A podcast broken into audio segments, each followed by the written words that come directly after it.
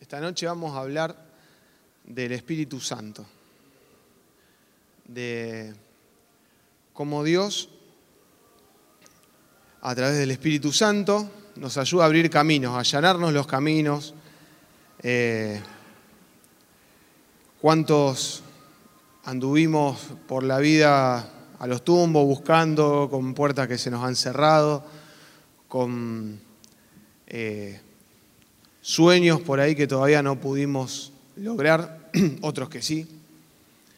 Espero que muchos tengan todavía muchos sueños para seguir logrando en la vida. Y eso, con la presencia del Espíritu Santo, es mucho más fácil. Y ahora vamos a ver por qué.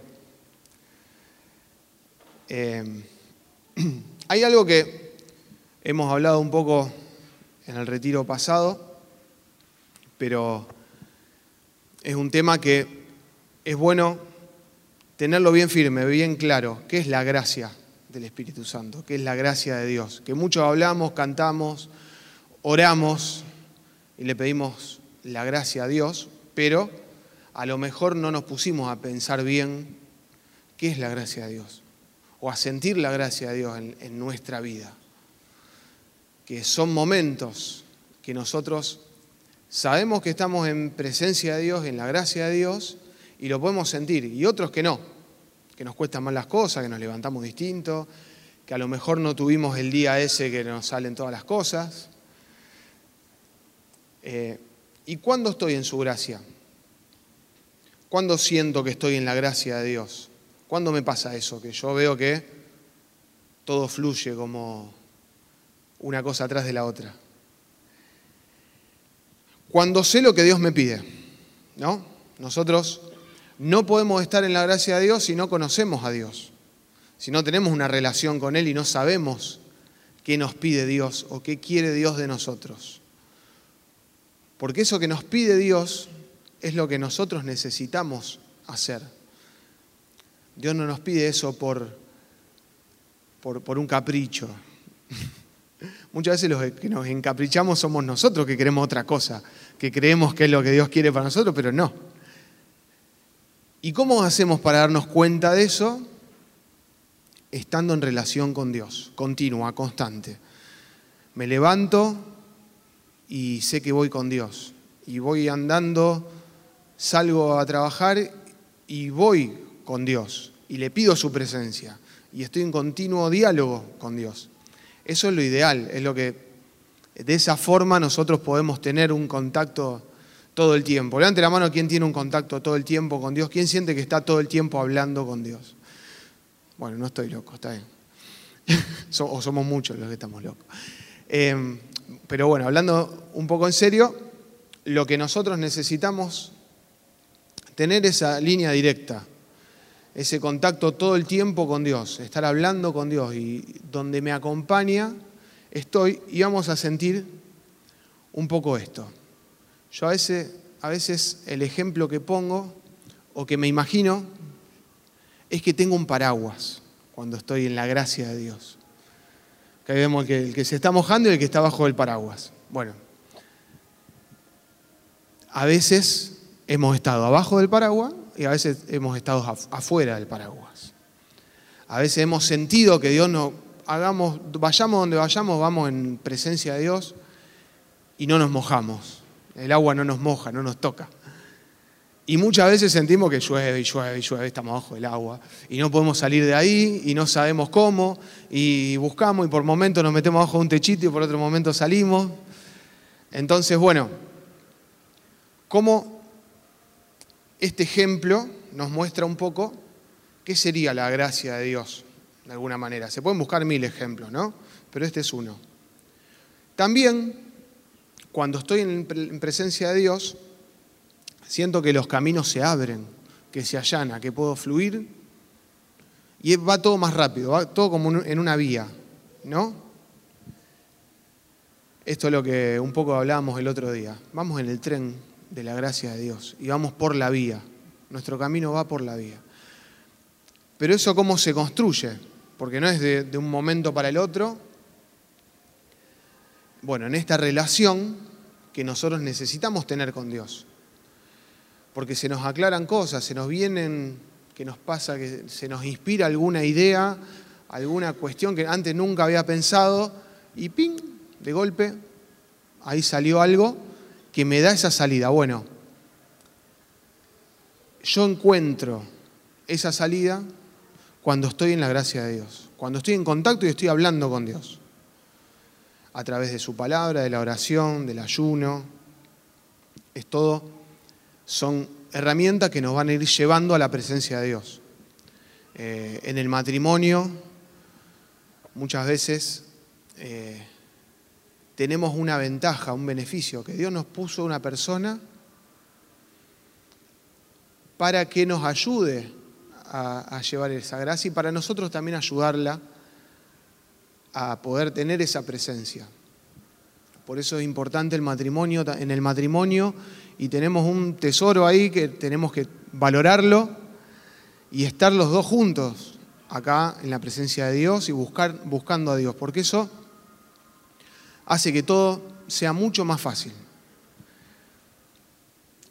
También, a veces vamos a ver que la vida se dirige a un túnel, que no sabemos dónde va a salir, o sí, pero lo vemos oscuro. Cuando estamos en la vía, cuando estamos en el carril de la presencia de Dios y la gracia de Dios, al menos a mí me pasa que no tengo miedo. Sé que el túnel está oscuro, pero sé que va a pasar. Y va a pasar para el otro lado y allá se ve al fondo, se ve una lucecita. ¿La ven? Bueno, esta imagen me, representaba un poco eso.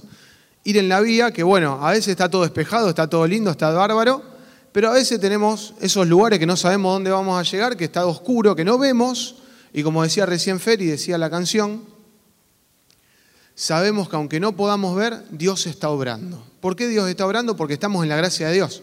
No importa si se ve oscuridad, si se ve un problema por delante, se ve, si nos mantenemos aferrados a Dios y en presencia de Dios, vamos a, Dios nos va a dar la gracia de salir y pasar por ese túnel a lo que sigue, que seguramente va a ser algo que nos va a levantar. Eh, y a veces pasa esto, ¿no? Que son la mayoría de las veces, que no sabemos por dónde arrancar. Alguien se sintió así paradito ahí y no sabe para dónde, cuál es la salida. Eh, bueno, ese es el momento donde se ven los pingos. En la cancha se ven los pingos, como dice el dicho, bueno, ahí es donde se ve a dónde está puesta nuestra confianza. Si nuestra confianza está puesta en el camino o la confianza está puesta realmente en Dios, que sabemos que nos va a dar algo, una idea, una salida para salir tranquilos. Eso, bueno, nosotros como matrimonio tenemos muchas eh, muchos testimonios de estas situaciones eh, en los que uno no sabe por qué, no sabe para dónde, qué es lo que tengo que hacer. Y hablar con Dios y le decir, Señor, ¿y qué tengo que hacer? Mandame algo, decime para dónde, mostrame, dame una señal y parece que nada. Eh, muchos hemos pasado años así esperando esta salida y nada. Y Dios está trabajando con nosotros, nos está preparando. A lo mejor no tenemos los, en ese momento, creemos que estamos en gracia, pero por ahí tenemos hábitos o cosas que no son las que Dios quiere.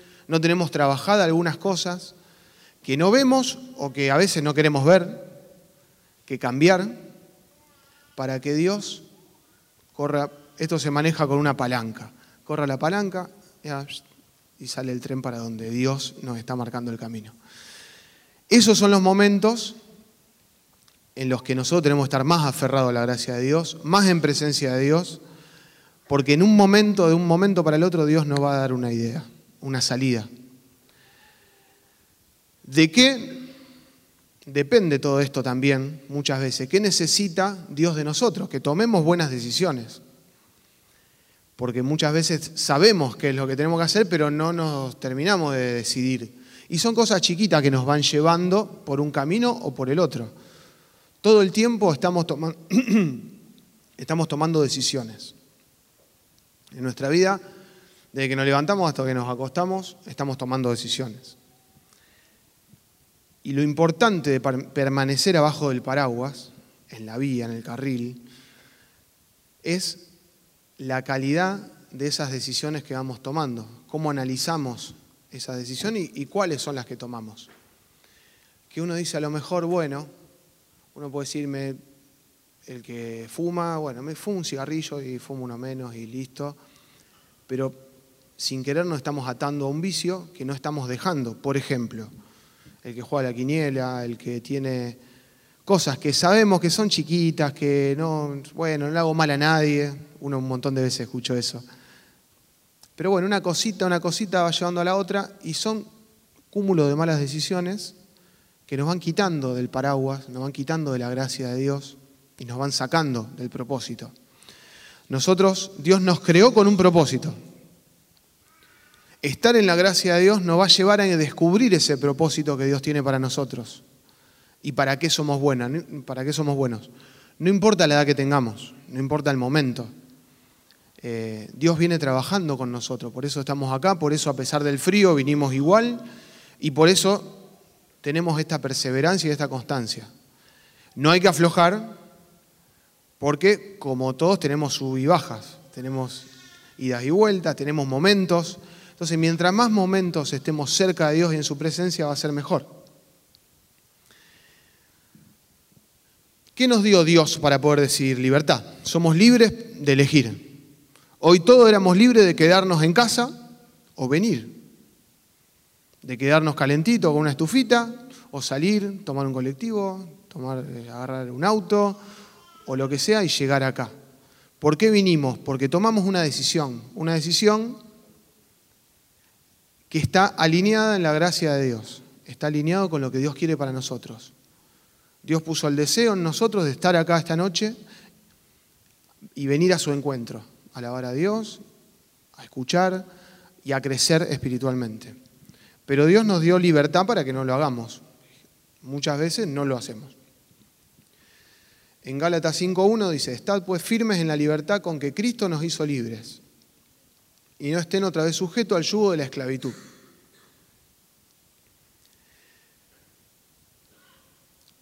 Y una definición de libertad es la cualidad que posibilita las elecciones basadas en deseos inteligentes, que le da razones para actuar de acuerdo con un fin bueno, con el bien, y con la verdad de su naturaleza y de su entorno.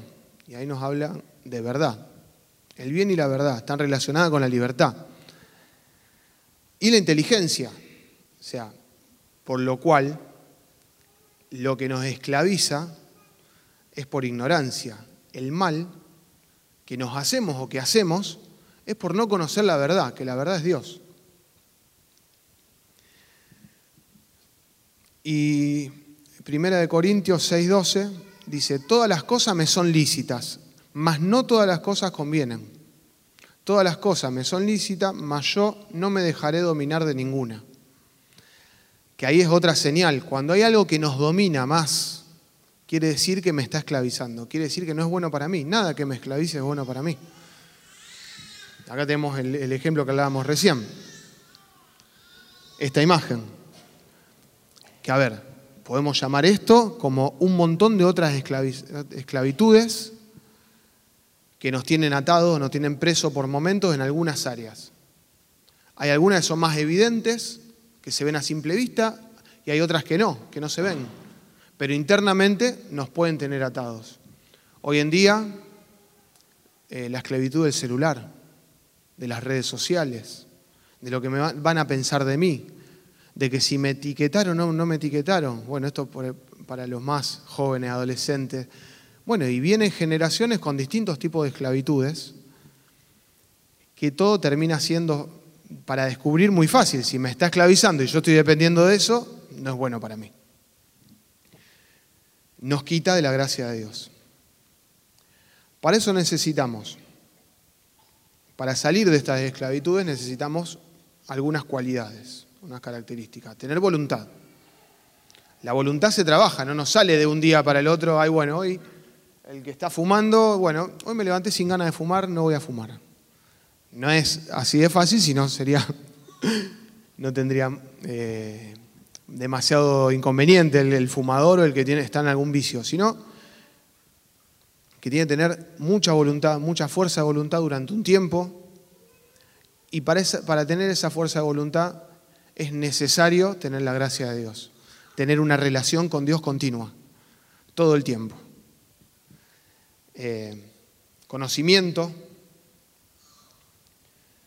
conocimiento de las cosas que me está haciendo esto, conocimiento de la palabra de Dios, orar y pedirle al Señor que nos dé sabiduría, que todo eso va a hacer que nosotros estemos más en presencia de Dios. Autodominio, frenar los impulsos, tomarse un tiempo antes de, de responder, el enojo también es otro, otra cosa que me hace, me quita de la gracia porque mucha gente termina hablando, diciendo cosas de las cuales después se arrepiente porque no tiene autodominio o porque no tenemos ese freno de parar un ratito antes de hablar o responder ante algo. E inteligencia, ¿no? Todo esto son características de la libertad. Para teniendo libertad, eh, uno va a reconocer estas características. Y la plenitud de la, libertad es el amor. Cuando nosotros conocemos el amor verdadero que proviene de Dios, ahí nuestra, nuestra libertad es plena, porque elegimos. Miren, muchas veces uno escucha que como a modo de chiste, un poco en serio, un poco de verdad, un poco de mentira, eh, le dicen al que se casa o a la que se casa, bueno, perdiste la libertad, ya está. Ahora ya listo, no sos más libre. O peor, cuando uno tiene un hijo, te dicen, bueno, listo, ya ahora te perdimos, te dicen los amigos, no te vemos más. Pero es todo lo contrario, porque donde hay amor, hay libertad. Por eso uno elige estar casado, elige el matrimonio, elige tener hijos y darle, dedicarle parte de su vida a sus hijos, a su familia. Eso lo hace en total, la total libertad que te da el amor. Eh, ese es un ejemplo que una vez escuché me quedó claro cómo era esto de la libertad y el amor. Ejercer la libertad es amar el bien y hacerlo. Por eso, para hacer el bien y amar el bien, tengo que conocer el bien. ¿Quién me enseña qué es el bien? Dios. ¿Cómo lo conozco? Con la sabiduría de Dios. Mientras más sabiduría tenga de la palabra de Dios y le pida a Dios la gracia de la sabiduría, más libertad voy a tener. Porque todas mis decisiones siempre van a ir para el lado del bien que nos habla acá amar el bien y hacerlo. Por eso cuando nos llegue el camino, la bifurcación, que no sé para dónde salir, bueno, es importante retomar la gracia de Dios, la sabiduría, y vamos a elegir el bien, porque Dios nos va a dar esa salida. Confiar en eso. También nosotros podemos obstaculizar nuestras decisiones. Y acá en Isaías 29, del 9 al 24, que lo vamos a, ir leyendo a medida que vamos avanzando, vemos como el pueblo de Dios muchas veces, que en la Biblia nos pone el ejemplo del pueblo de Dios, pero lo podemos trasladar a cualquiera de nuestra, cada uno de nosotros, nuestra vida, que en ese proceso de la búsqueda de la libertad y la búsqueda de hacer las cosas bien y de tener la gracia de Dios, nos vamos encontrando obstáculos. ¿no?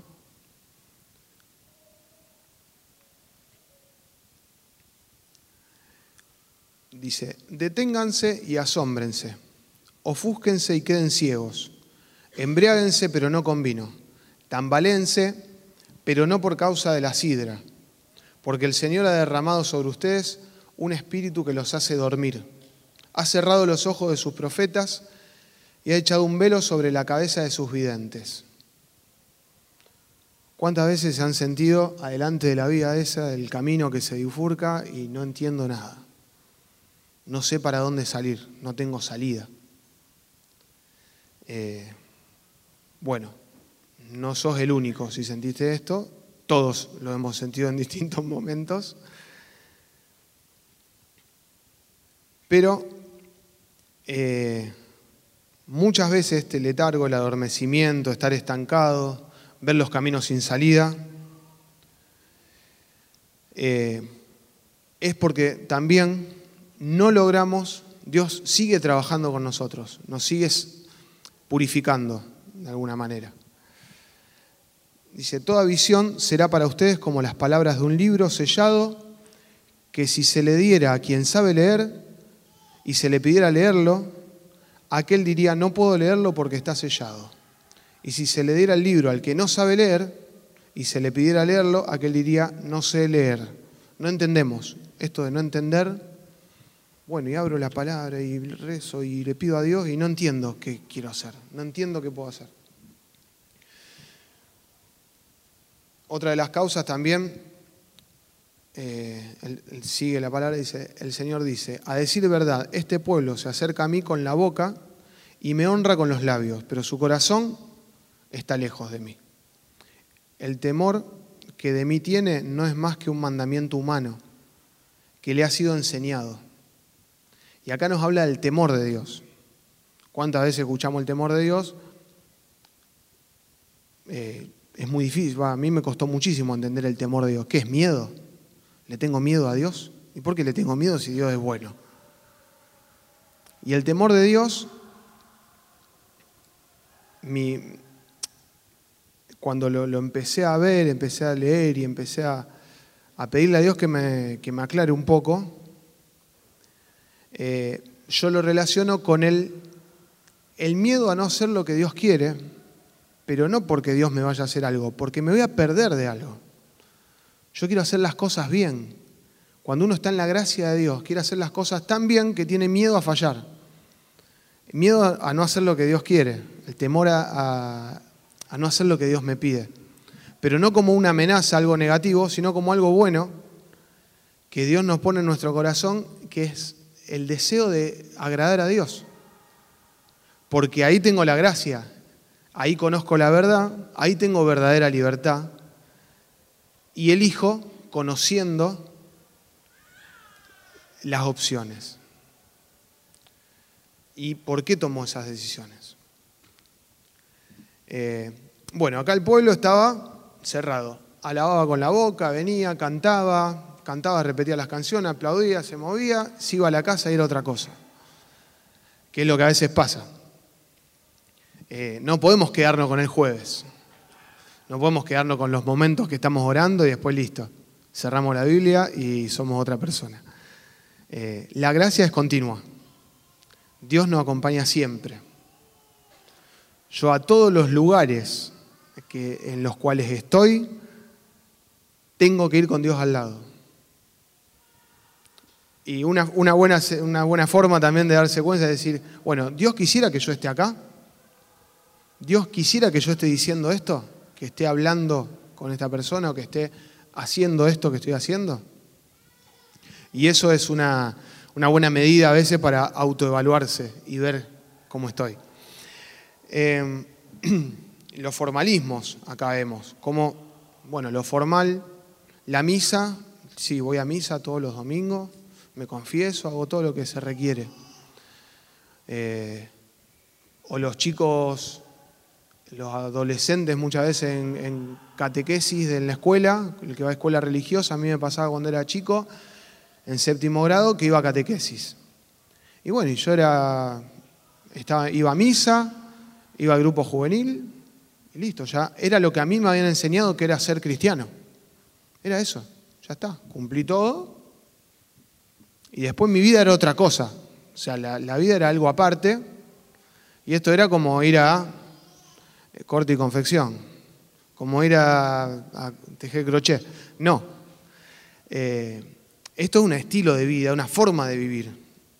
Y tenemos que vivir en la gracia de Dios para ver lo que Dios y el propósito que Dios puso en nuestro corazón. Bueno, también dice en la palabra, dentro de muy poco tiempo el Líbano se convertirá en un campo fructífero y el campo fértil será considerado bosque. Cuando llegue ese día los sordos oirán las palabras del libro y los ojos de los ciegos verán en medio de la más densa oscuridad. Aumentará en el Señor la alegría de los humildes y aún la gente más pobre se alegrará por el Santo de Israel. Esta es la promesa que Dios tiene cuando estamos en su gracia. ¿sí? Hay cosas que nosotros no podemos esconderle a Dios. Dios nos ve. Y el otro día que, hablábamos un poco el ejemplo el que tiene niños chiquitos, que a veces ve que se está mandando alguna macana y uno lo espía como un poco con gracia, porque le da risa lo que está haciendo, que está, no sé, ahora que no está Emilia, el otro día se ha ido al baño a pintarse las pestañas. Y no nos decía qué estaba haciendo. Ella creía que nosotros no sabíamos, pero nosotros nos dio risa, nos dio gracia lo que estaba haciendo, que era algo que no podía hacer. Bueno, yo a veces pienso que Dios nos ve de la misma forma de decir, este se cree que no lo estoy viendo. Entonces, bueno, ahí es cuando nosotros elegimos, por nuestra propia libertad y nuestra iniciativa, sacarnos el paraguas y mojarnos. Ahora, no me puedo quejar si me mojo, porque yo me saqué el paraguas. No me puedo enojar con Dios si me mojé.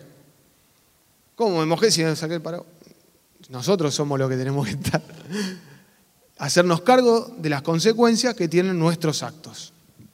Y eso también eh, es una forma de madurez espiritual que tenemos que buscar. Los actos que tenemos, nuestros actos, todos tienen una consecuencia. Puede ser buena, mala, pero todos tienen consecuencia. Yo tiro una cosa y se cae. Yo tiro un plato y se rompe. Bueno, la consecuencia. Todo lo que hacemos tiene consecuencia. Eh, darse cuenta de eso y asumir esas consecuencias nos hace responsables y nos hace maduros espiritualmente. Nos quita ese lugar de niño o de capricho a veces que tenemos, que nos enojamos con Dios y nos enojamos con la gente y nos enojamos con todo el mundo. Y vimos enojados, ya no sabemos con quién más enojarnos para hacerlo cargo de nuestras consecuencias. Eh, también eso es buscar la excelencia y la gracia de Dios. Y dice esto también que lo, es lo más lindo. Sus hijos santificarán mi nombre, santificarán al santo de Jacob. Temerán al Dios de Israel, entonces los de ánimo extraviado aprenderán a ser inteligentes. Y los que hablaban mal de mí recibirán mi enseñanza. ¿Cuántas veces hemos escuchado gente, en nuestro caso personal con, Marianela, desde la adolescencia que estamos escuchando de Dios y formándonos espiritualmente. Eh, pero hemos escuchado mucha gente, yo he escuchado mucha gente enojado con Dios o haciéndolo cargo a Dios de sus decisiones, de su creencia de libertad, porque la mayoría de la gente tiene una creencia de la libertad que no es libertad. Si yo soy libre para fumar o para drogarme, o me drogo soy libre hago lo que quiero, bueno, eso es una falsa creencia de la libertad. Si yo tengo una vida de eh, desvíos, de errores, bueno, Dios, ¿qué nos dice Dios? ¿Nos castiga por eso? No. Eso que hicimos fue sacarnos el paraguas. Tenemos nuestras consecuencias después que, bueno, hay que asumirlas, pero siempre Dios nos promete que podemos volver al camino, podemos volver a la vía derecha. Y aunque a veces esté así, toda confundida, eh, no, eh, Él nos lleva, nos conduce. ¿Qué cosas nos pueden correr de ese lugar? qué cosas no nos ayudan. Los miedos, la ignorancia, las dudas frente a eso, la inacción, quedarnos parados y no hacer nada, bueno, ya se va a arreglar. Ya se va a solucionar mi tema laboral. Y yo estoy acá y no, no estoy, estoy triste con mi trabajo, no me gusta, hago esto, una carga, es pesado, pero bueno, ya de alguna manera se va a resolver. Y uno está cansado a veces de escuchar gente que piensa de esa forma y no hace nada. Dios quiere que nosotros demos un paso para demostrar que queremos, que queremos buscar su gracia, que queremos eso que Dios nos prometió. Pero nosotros tenemos que accionar. La mentira, mentir, poner excusas, que también es mentir, eh, nos dejan ahí en la mediocridad. ¿Y qué, no, qué es lo contrario, lo opuesto, que nos va a levantar? La fe, el conocimiento, formarnos más, la sabiduría, la acción y la verdad. Conocimiento, en Proverbios 15, 14, Dios nos dice, el corazón inteligente busca conocimiento, mas la boca de los necios se alimenta de necedades. La sabiduría, el que anda con sabios, sabio será, mas el que se junta con necios será quebrantado. Eh, ¿Con quién hablamos? ¿Con quién le contamos nuestras, nuestras cosas? ¿En quién confiamos también? Y Dios lo dice claro, la confianza tiene que estar puesta en Dios, no en las personas que muchas veces con buena intención o con mala intención nos dicen pensamientos humanos. Nosotros estamos buscando la sabiduría de Dios, la sabiduría divina que nos va a llevar a un camino, nos va a llevar a este camino, llano, tranquilo. Cuando haya túneles Dios nos va a saber conducir si nosotros estamos en su presencia. Total, estamos en la vida. Por más que no veamos, aunque no podamos ver, Dios está orando, nos lleva a un lugar. Nos lleva a su propósito, a su gracia, que es el deseo que hay en nuestro corazón que muchas veces no sabemos, pero es lo que Dios puso ahí. Lo vamos a descubrir en su gracia.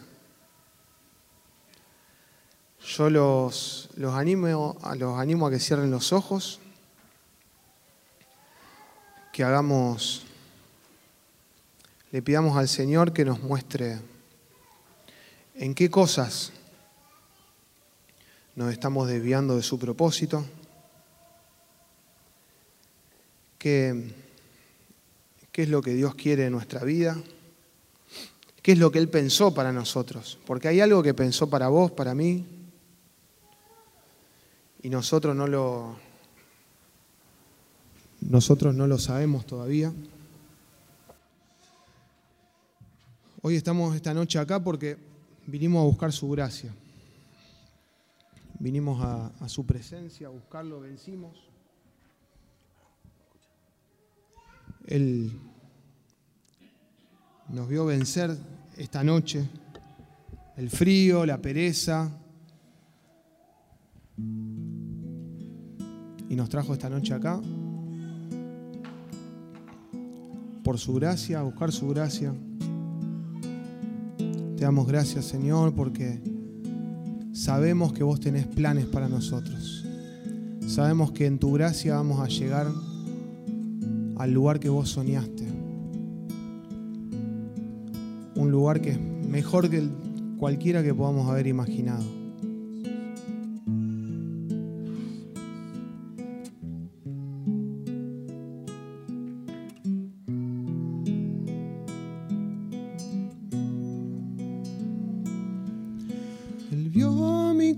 no era nadie, me hizo uno de su pueblo,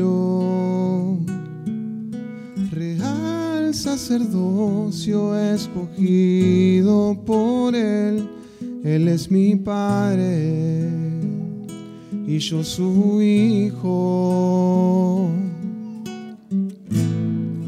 Admirable consejero, príncipe de paz, es aquel que se hizo carne, lleno de gracia y verdad. Él vio mi condición, no era nadie, me hizo uno de su pueblo. Real sacerdocio escogido por Él, Él es mi Padre y yo su Hijo. Admirable consejero, príncipe de paz, es aquel que se hizo carne, lleno de gracia y verdad. Consejero, príncipe de paz, es aquel que se hizo carne, lleno de gracia y verdad.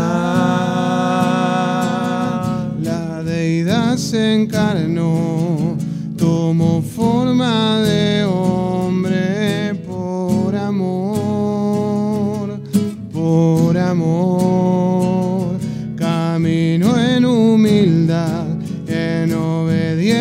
sufrió por amor, por amor. La deidad se encarnó, tomó forma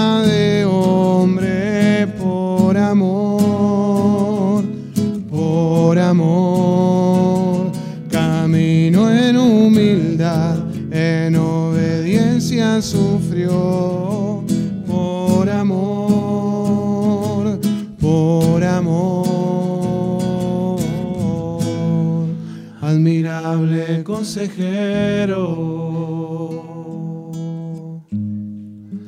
príncipe de paz, es aquel que se hizo carne, lleno de gracia y verdad. Admirable consejero, príncipe de paz, es aquel que se hizo carne, lleno de gracia y verdad.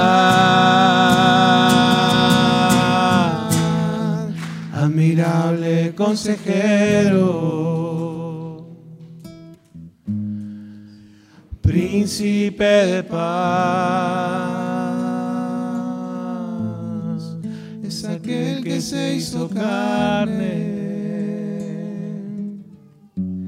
lleno de gracia y verdad. Gracias Señor por esta noche. Sabemos que tenés planes para nuestras vidas de victoria en tu gracia, Señor. Sabemos que solo en tu gracia, Señor, creemos en tus promesas, Señor. Creemos que del otro lado del túnel está ese sueño que, que vamos a lograr, Señor, de tu mano pero no lo vamos a poder hacer sin tu presencia y tu gracia. Eh, eh,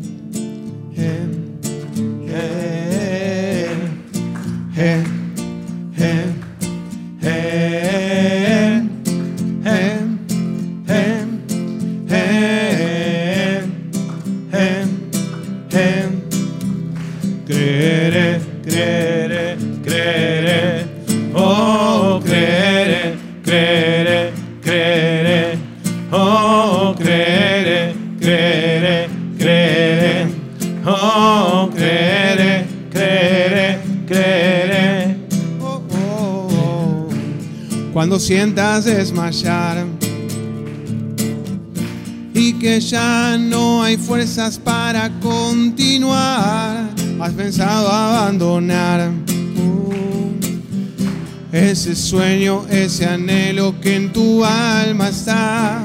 La mente dice no, nada puedes hacer, pero tu corazón no para de creer. Y la montaña se encuentra frente a ti, mas yo sé que la cruzarás si lo puedes creer. Creeré, oh, creeré, creeré, creeré, oh, creeré, creeré, creeré, oh, creeré, creeré, creeré. Cuando parezca como si no puedes pelear más y se ve como si el camino llegó a su final. Cuando nadie en ti crea, cuando te cierren las puertas, por favor no te detengas porque debes continuar y la esperanza te hará mirar más allá y la fe te dará fuerzas de creer que vencerás. Ahora es tiempo de avanzar y del pasado olvidar y celebrar lo que vendrá. Juntos cantar yo creeré. Creeré, creeré, oh, creeré, creeré, creeré, oh, creeré, creeré, creeré, oh, creeré, creeré, creeré. Y las palabras que vendrán intentando apagar el fuego que hay en ti, las debes olvidar y el viento soplará, pero no te detendrá. Si Dios está a tu lado, tú tienes todo lo necesario para levantarte y creer. Creeré, oh, creeré, creeré, creeré, oh, creeré.